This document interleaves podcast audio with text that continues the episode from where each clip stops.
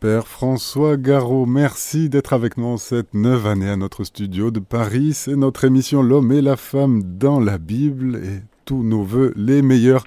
La Sainte Charité, les dons du Saint-Esprit, à tout va. Père François Garot, merci d'être avec nous. Merci Olivier. Bonjour et bonjour à tous, à tous les auditeurs. Bien moi aussi, à mon tour, je vous souhaite une très bonne année et je suis très heureux de vous retrouver pour ce cinquième épisode de notre série consacré à l'homme et la femme dans la Bible. Alors pour ceux qui nous rejoignent en cours de route, ou pour ceux qui l'auraient oublié pendant la pause de Noël, eh bien, à travers euh, cette lecture de la Bible et surtout de la vie des patriarches, nous essayons de voir s'il est possible de déterminer les traits masculins et les traits féminins dans l'histoire des patriarches et des matriarches. Alors après avoir vu comment Dieu a formé les deux premiers humains, Adam et Ève, dans la différenciation des genres et des sexes, nous avons retracé certains passages de la vie d'Abraham et de Sarah. Je vous propose aujourd'hui de nous attacher aux figures d'Isaac et de Rebecca, tous deux héritiers de la promesse. Notons d'abord qu'Isaac, et en moindre mesure Rebecca aussi, sont les plus discrets des patriarches et des matriarches de l'Ancien Testament. Seules quelques pages, quelques chapitres, nous retracent leur vie. Isaac est évidemment plus connu pour l'histoire de son enfance, lorsque Dieu a demandé à Abraham, son père, de le sacrifier, plus que connu dans sa vie d'adulte. Pour ceux qui nous rejoignent donc sur cette série de conférences, aujourd'hui l'objectif de notre lecture de ce passage de la Bible, de la vie d'Isaac et de Rebecca eh bien, n'est pas de, de, brosser un portrait détaillé ou précis de ce que doit être le masculin ou le féminin dans le cadre du mariage. Nous voulons nous positionner un pas plus en arrière, c'est-à-dire sur le plan de l'existence, dans ce que Dieu a voulu créer en établissant la nature, unique, doublement sexuée. Alors sans plus attendre, comme les autres fois, nous allons lire le passage que j'ai choisi pour illustrer nos propos. Alors, c'est un très long passage et je me suis permis de faire quelques petites coupures pour qu'il ne soit pas trop long. Et même comme cela, il reste assez long. Abraham était vieux, avancé en âge, et le Seigneur l'avait béni en toutes choses. Abraham dit au plus ancien serviteur de sa maison, l'intendant de tous ses biens, je te fais prêter serment par le Seigneur, Dieu du ciel et Dieu de la terre, tu ne prendras pas pour mon fils une épouse parmi les filles des Cananéens, au milieu desquelles j'habite. Mais tu iras dans mon pays, dans ma parenté, chercher une épouse pour mon fils Isaac. Le serviteur lui demanda Et si cette femme ne consente pas à me suivre pour venir ici, devrais-je alors ramener ton fils dans le pays d'où tu es sorti? Abraham lui répondit Garde-toi d'y ramener mon fils. Le Seigneur, le Dieu du ciel, lui qui m'a pris de la maison de mon père et du pays de ma parenté, m'a déclaré avec serment À ta descendance je donnerai le pays que voici. C'est lui qui enverra son ange devant toi, et tu prendras là-bas une épouse pour mon fils. Si cette femme ne consente pas à te suivre, tu seras dégagé du serment que je t'impose. Mais en tout cas, tu n'y ramèneras pas mon fils le serviteur prêta à son maître Abraham un serment solennel concernant cette affaire. Parmi les chameaux de son maître, le serviteur en prit dix et s'en alla, emportant tout ce que son maître avait de meilleur. Il se leva et s'en alla vers l'Aram des deux fleuves, à la ville de Nahor. Il fit agenouiller les chameaux en dehors de la ville, près du puits d'eau, à l'heure du soir, l'heure où les femmes sortent pour y puiser. Il dit Seigneur Dieu, Dieu de mon maître Abraham, permets-moi de faire aujourd'hui une heureuse rencontre, et montre ta faveur à l'égard de mon maître Abraham. Me voici debout près de la source, et les filles des gens de la ville sortent pour puiser de l'eau. La jeune fille à qui je dirai Incline ta cruche pour que je boive, et qui répondra Bois, et je vais aussi abreuver tes chameaux, que cette jeune fille soit celle que tu destines à ton serviteur Isaac je saurai ainsi que tu m'as montré ta faveur à l'égard de mon maître. Il n'avait pas fini de parler que sortit Rebecca, fille de Bethuel, fils de Milka, elle-même femme de Nahor, le frère d'Abraham. Elle portait sa cruche sur l'épaule. La jeune fille avait très belle apparence. Elle était vierge, aucun homme ne s'était uni à elle. Elle descendit à la source, emplit sa cruche et remonta. Le serviteur courut à sa rencontre et dit De grâce, donne-moi à boire une gorgée d'eau de ta cruche. Elle répondit Bois, mon seigneur. Et de la main, elle s'empressa d'abaisser la cruche pour lui donner à boire.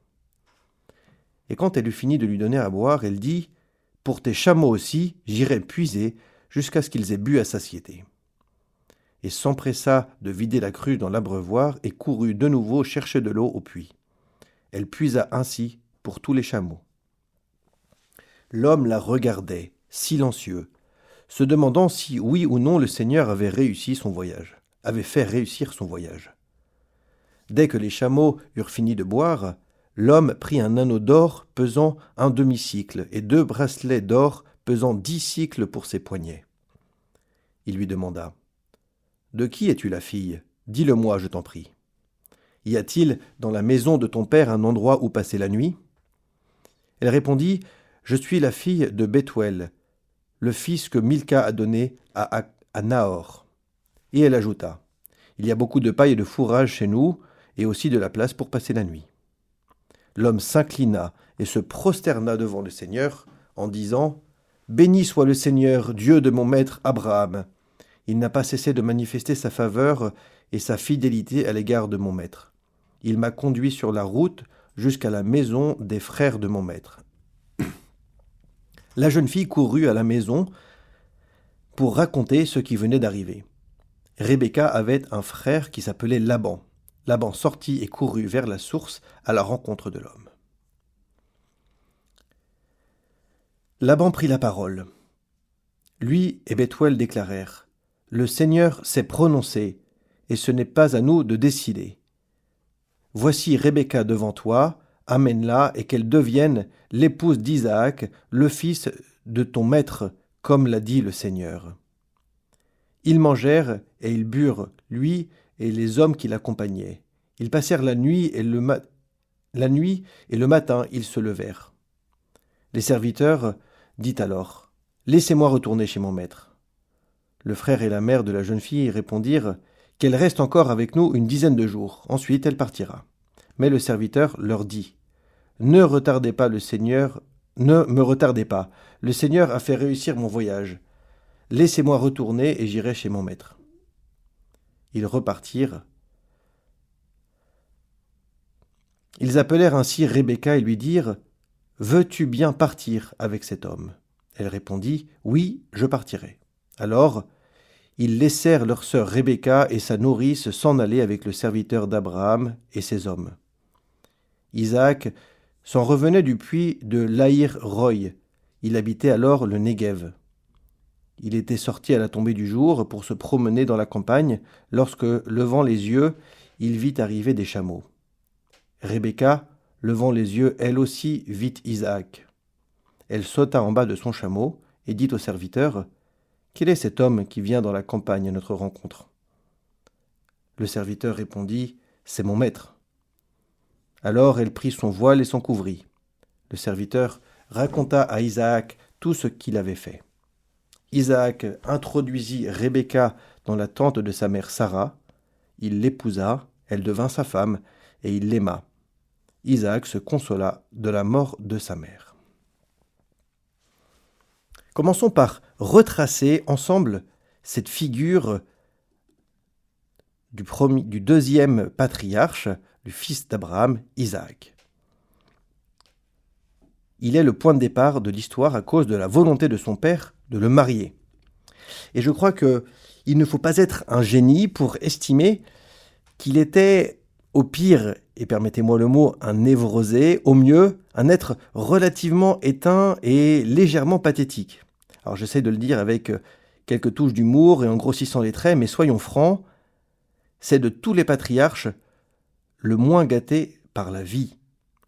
Certains commentateurs juifs déclarent même qu'Isaac, et à raison, était un être froid et rigoureux. Retraçons brièvement un petit peu son existence pour nous en convaincre. D'abord, il naît de parents qui sont des vieillards. je n'ai rien contre cette étape de la vie, mais ce n'est pas la plus adaptée pour avoir et pour éduquer les enfants. Ensuite, à cause de sa naissance, son demi-frère Ismaël et Agar, sa maman, sont méprisés puis chassés. Enfin, alors qu'il n'est qu'un enfant ou un jeune adolescent, son père a accepté de le sacrifier, c'est-à-dire de le tuer afin d'obéir à un commandement de Dieu. Imaginez un seul instant, et je pense que vous l'avez déjà fait, ce qui a pu se passer dans son esprit, dans l'esprit d'Isaac, et surtout dans son cœur, lorsqu'il montait vers le sommet du mont Moria, où Abraham devait l'offrir en holocauste. Imaginez aussi ce que pourrait constituer le traumatisme pour cet enfant. Et si cela n'était pas assez compliqué pour lui, son père lui avait interdit de prendre pour épouse une femme des environs, mais il assigne la tâche de trouver une femme à son serviteur Eliezer. Et pour couronner le tout, sa mère, que nous pensons, que nous imaginons était déjà morte, et que son père Abraham allait mourir avant même que le serviteur soit de retour avec Rebecca. En tout cas, c'est la tradition qui le veut. Bref, s'il y a bien quelqu'un dans la Bible qui commence sa vie de manière absolument bancale, eh bien c'est Isaac. Impossible d'évaluer les dommages subis, mais en retraçant un petit peu les éléments que je viens d'exposer, il semble que le caractère apeuré, peu entrepreneur d'Isaac ne soit pas sorti de nulle part. La seule œuvre, la seule action retenue dans la Bible qu'Isaac a pu accomplir tout au long de sa vie, eh bien, c'est celle d'avoir débouché les puits creusés par son père Abraham, puis rebouchés par ses ennemis, ou bien d'avoir creusé ses propres puits. Autant dire que les œuvres d'Isaac n'ont pas laissé beaucoup de traces, beaucoup d'empreintes dans les Saintes Écritures. Alors, cette situation profondément douloureuse pourrait éclairer le premier ou ce récit que nous avons lu, ou le récit que nous avons lu au tout début de nos émissions sur Adam, c'est-à-dire l'humain et sa solitude originelle au moment où elle est sortie des mains de Dieu. Rappelons-le, à peine, à peine créé, eh bien, nous avons entendu de la part de Dieu qu'il n'était pas bon que l'homme soit seul. Et c'est à ce moment-là que Dieu décide eh bien, de constituer une double identité à cette nature, une identité masculine et une identité féminine. Et nous voyons qu'Isaac nous est présenté comme vivant dans une certaine solitude.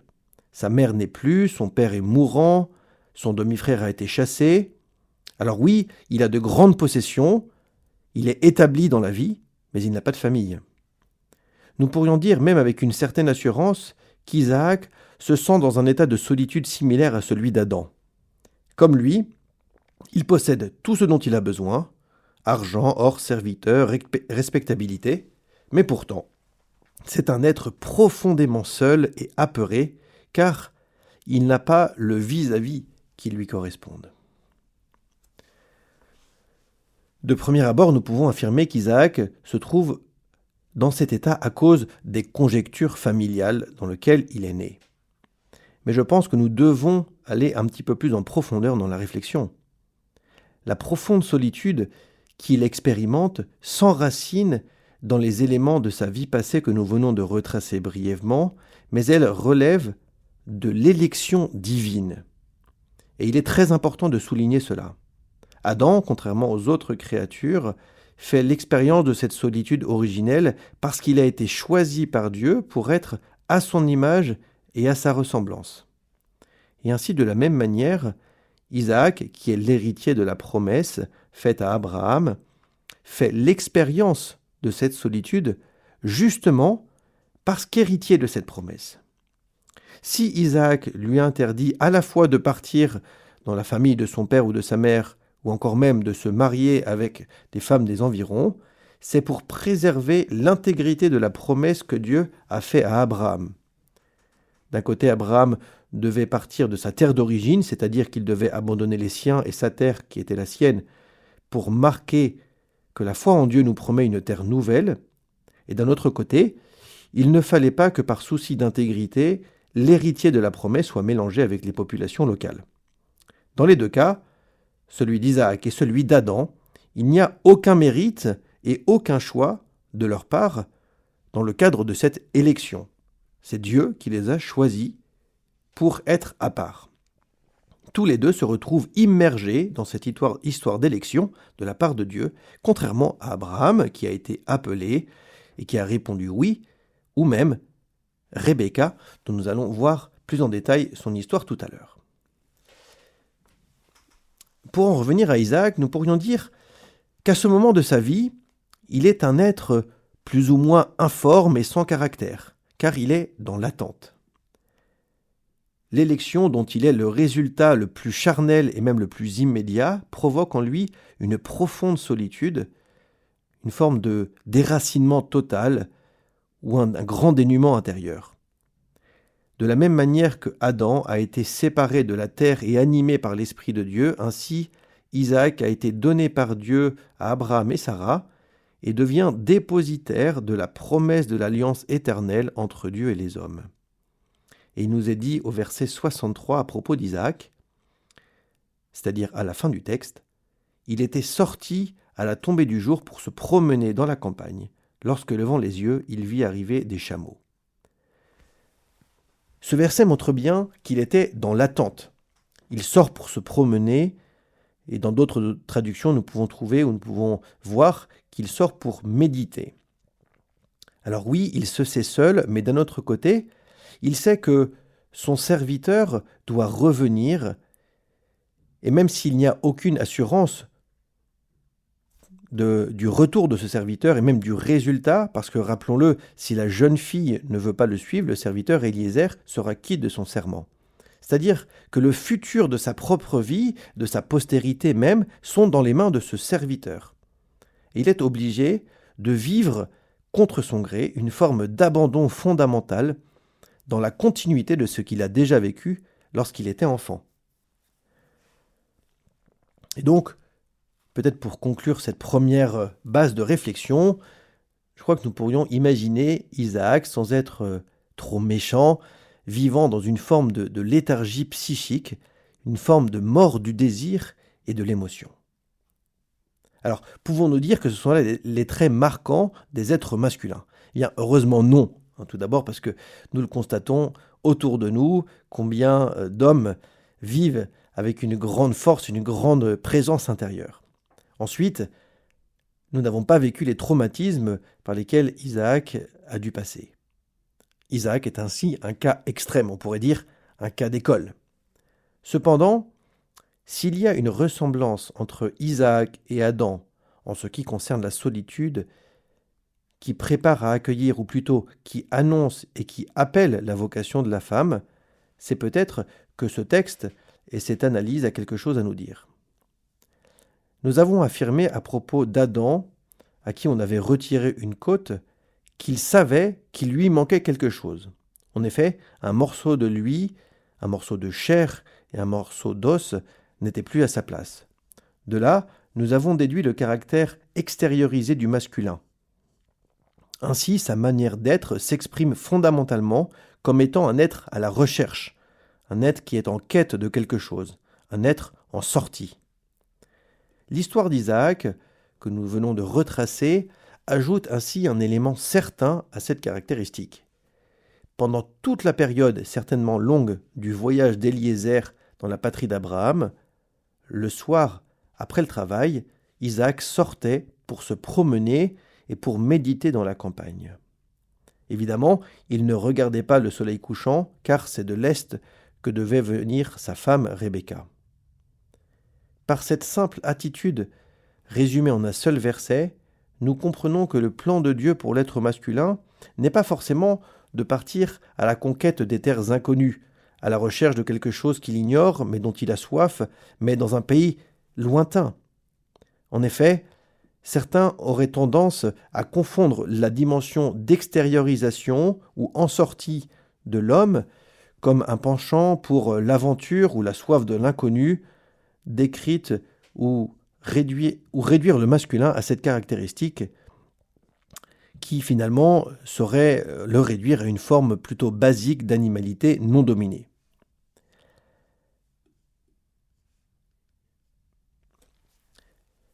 Je crois que s'il est vrai que nous, nous pourrions euh, mettre euh, la retenue d'Isaac, pour ne pas dire sa peur maladive, sur le compte de son passé, eh bien, il n'est pas interdit d'imaginer que son attitude peut largement inspirer le chemin de vie de ces hommes qui cherchent très loin dans l'aventure et dans le risque ce qui se trouve au seuil de leur porte. Isaac n'était certainement pas un grand commerçant, ou un meneur d'hommes, ou un berger puissant. Il est devenu homme, il s'est transformé petit à petit en homme, en sortant simplement le soir de sa tente, c'est-à-dire qu'après sa vie active, après son travail quotidien, eh bien, il savait attendre, il savait remettre dans les mains de Dieu l'inconnu qui allait venir, c'est-à-dire la suite de sa vie. En conclusion, eh bien, il nous est simplement dit qu'Isaac introduisit Rebecca dans la tente de sa mère Sarah. Il l'épousa, et elle devint sa femme, et il l'aima. Et Isaac se consola de la mort de sa mère. Nous pouvons imaginer, à travers la sobriété et la finesse de cette phrase, qu'Isaac était profondément prêt à accueillir son épouse Rebecca. Et encore une fois, je tiens à le répéter, l'histoire d'Isaac concerne le mariage, certes, mais je crois qu'il serait salutaire à chaque homme de vivre et d'envisager ces relations, non pas dans une attitude un peu de conquête, qui pourrait peut-être l'amener à violer la liberté d'autrui ou l'intimité d'autres personnes, mais au contraire qu'il apprenne à sortir simplement de sa tente, c'est-à-dire de son propre monde, de son ego, de ses passions, pour être disposé à recevoir l'inconnu qui lui est présenté par Dieu. Alors maintenant, tournons-nous vers Rebecca. Vous l'avez remarqué, c'est son histoire, sa situation qui monopolise la quasi-totalité du récit, à travers le récit d'Eliezer évidemment. Et c'est une chose relativement inhabituelle dans les récits bibliques où ce sont plutôt les hommes qui sont aux commandes. Si nous devions comparer les deux personnages, Isaac et Rebecca, nous pourrions trouver que Dieu n'aurait pas pu vouloir mettre ensemble deux personnalités aussi différentes. En effet, sur Isaac, nous l'avons vu, plane une espèce d'ombre de mort, alors que au contraire sur Rebecca, eh bien, c'est la vie qui constitue le maître mot de son existence. Et il est difficile, je crois, de rencontrer dans les Écritures une personne féminine aussi joyeuse et aussi enthousiaste. Elle déborde de bonheur, de générosité, de candeur, mais avec cela, elle n'est nullement naïve. Elle connaît l'importance de sa situation et surtout de ce qui lui est proposé par le serviteur d'Abraham, et le sens que veut dire l'acceptation des dons qu'elle reçoit. Alors regardons à travers euh, les yeux et les mots d'Eliezer, le serviteur d'Abraham, comment elle vient pour, pour l'abreuver lui et ensuite le troupeau avec les dix chameaux. Son assurance montre qu'elle n'éprouve aucune peur de ce voyageur et au contraire elle s'empresse de le servir puis de lui offrir l'hospitalité. Si Isaac craint presque de vivre, Rebecca, au contraire, vit sa vie avec une rare intensité. Mais attention, elle ne le fait pas pour elle-même, mais bien pour les autres. Elle n'a pas peur de vivre et elle n'a pas peur des autres. Et je crois que si Ève avait eu une enfance et une adolescence, eh bien, elle ne se serait pas comportée différemment que Rebecca. Ève, Ève, nous l'avons vu, veut dire la vivante, celle qui donne la vie, celle qui a la vie. Eh bien, et Rebecca est ainsi, comme une espèce de répétition d'Ève, une forme peut-être plus incarnée, plus personnalisée de cette figure de Ève. Un autre trait important de sa personnalité, de la personnalité de Rebecca, c'est bien celui de savoir recevoir l'existence même d'Isaac. En effet, Isaac est conditionné par la promesse faite par Dieu qui détermine ainsi son existence aucune possibilité pour lui de dire non au plan de Dieu, au risque de renier finalement sa propre existence, au péril des raisons mêmes qui l'ont fait venir au monde. Au contraire, Rebecca, en acceptant simplement les boucles d'oreilles et les bracelets dont la valeur dépasse largement le service rendu en désaltérant le serviteur et ses chameaux, signifie quelque chose de bien plus sérieux. Elle ne dit pas non à ces cadeaux. Elle accueille. Aucune curiosité malsaine, aucune forme de vanité chez elle, juste un cœur qui sait recevoir simplement parce que elle sent que l'autre a besoin de donner. Et ce simple geste de l'acceptation prouve à Eliezer, le serviteur d'Abraham, qu'il ne s'est pas trompé quant au choix de la jeune fille, car il pose ce geste avant même de savoir qui elle est et à quelle famille elle appartient. Tout cela, il le saura juste après avoir donné les cadeaux, donc les boucles d'oreilles et les bracelets.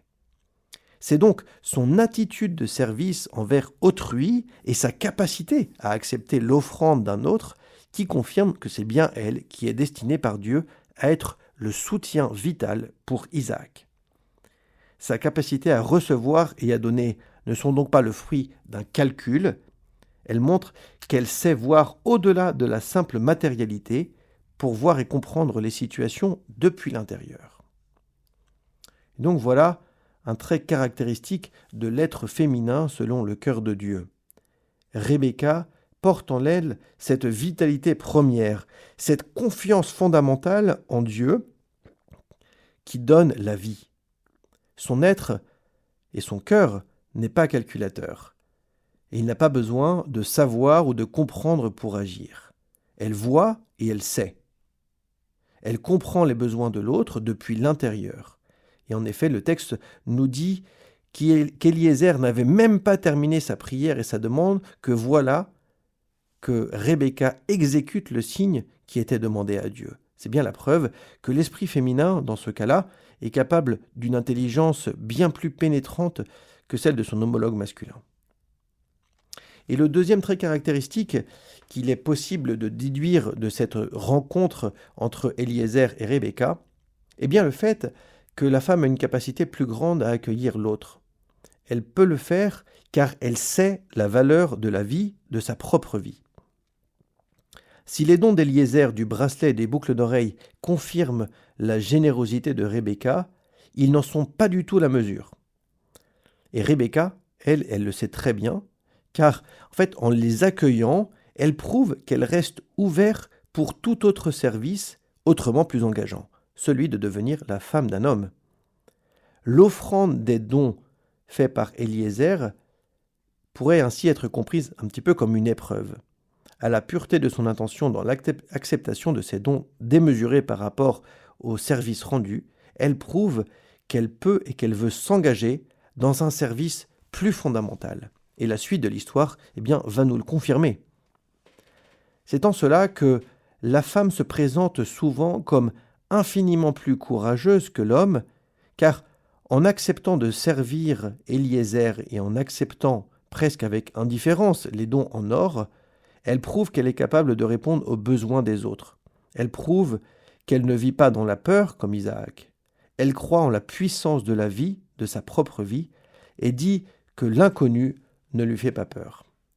Mais l'histoire ne s'arrête pas là. Il vient le moment où Eliezer demande l'hospitalité qui lui a qui lui a été donnée sans attendre évidemment. Rappelons qu'en Orient, l'hospitalité était une chose absolument sacrée, puisque l'étranger représentait d'une certaine manière la présence de Dieu, ou du mien, ou du moins que Dieu protégeait de manière particulière les voyageurs.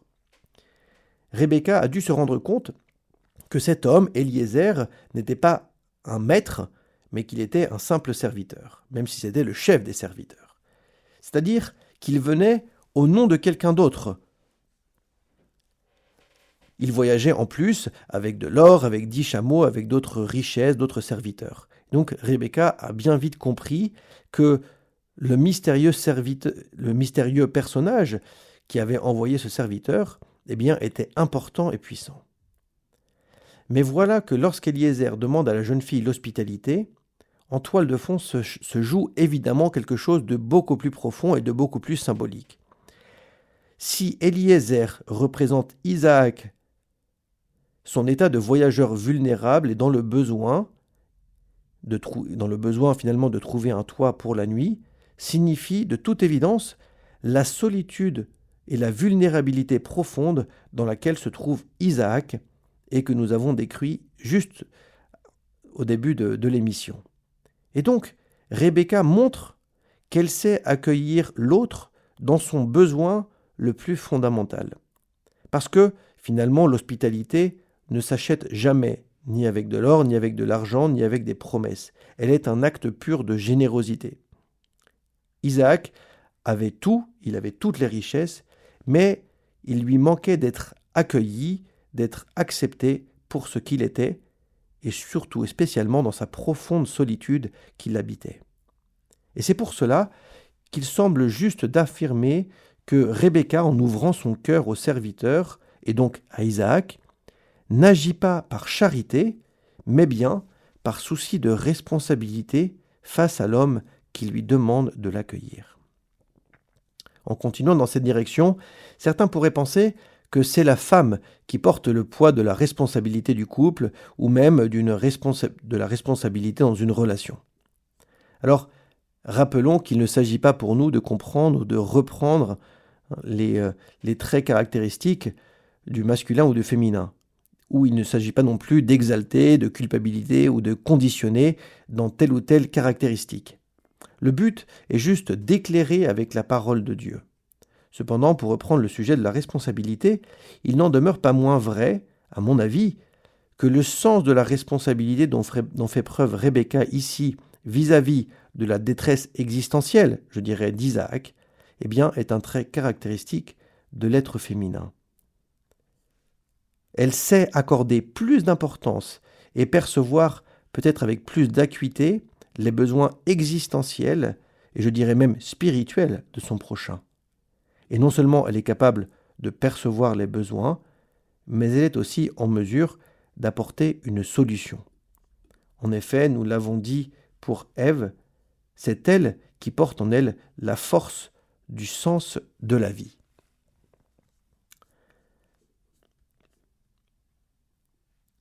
Alors pour terminer, juste euh, en guise de conclusion, eh bien, j'aimerais revenir à quelque chose que nous avons dit ou en tout cas sous-entendu au tout début, eh bien que hum, l'histoire d'Isaac et de Rebecca était un petit peu le paradigme du mariage juif. Ce sont les premiers qui se sont unis sous le signe de l'alliance. Et dans euh, ces textes-là, nous avons vu comment se faisait plus ou moins la rencontre entre euh, un homme et une femme selon le droit et selon euh, l'histoire juive. Par la suite, la tradition juive a fait découler pas forcément de cette rencontre, mais en tout cas basé sur cette rencontre, les trois devoirs d'une femme juive dans le cadre du mariage. Et la première de ces, euh, de ces tâches ou de ces responsabilités, eh bien, c'est d'allumer les bougies qui annoncent le début du Shabbat ou alors de toute autre grande fête religieuse. Alors, inutile de vous rappeler l'importance qu'a le Shabbat pour euh, les Juifs, et je, tiens à dire peut-être même une petite parenthèse que notre dimanche, à nous, parfois fait grise mine vis-à-vis de l'exigence et de la responsabilité qu'il porte à cette journée si importante. Et donc, dans la tradition juive, c'est la femme qui doit allumer les bougies pour commencer, pour entrer dans le Shabbat le vendredi soir à la tombée de la nuit.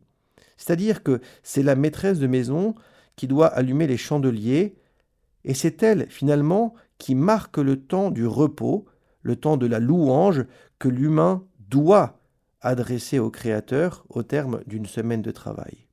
Symboliquement, on doit comprendre que c'est la femme qui est la plus, à, même d'arrêter son travail, d'arrêter son œuvre, pour faire comprendre à l'homme le sens de son travail et de sa vie.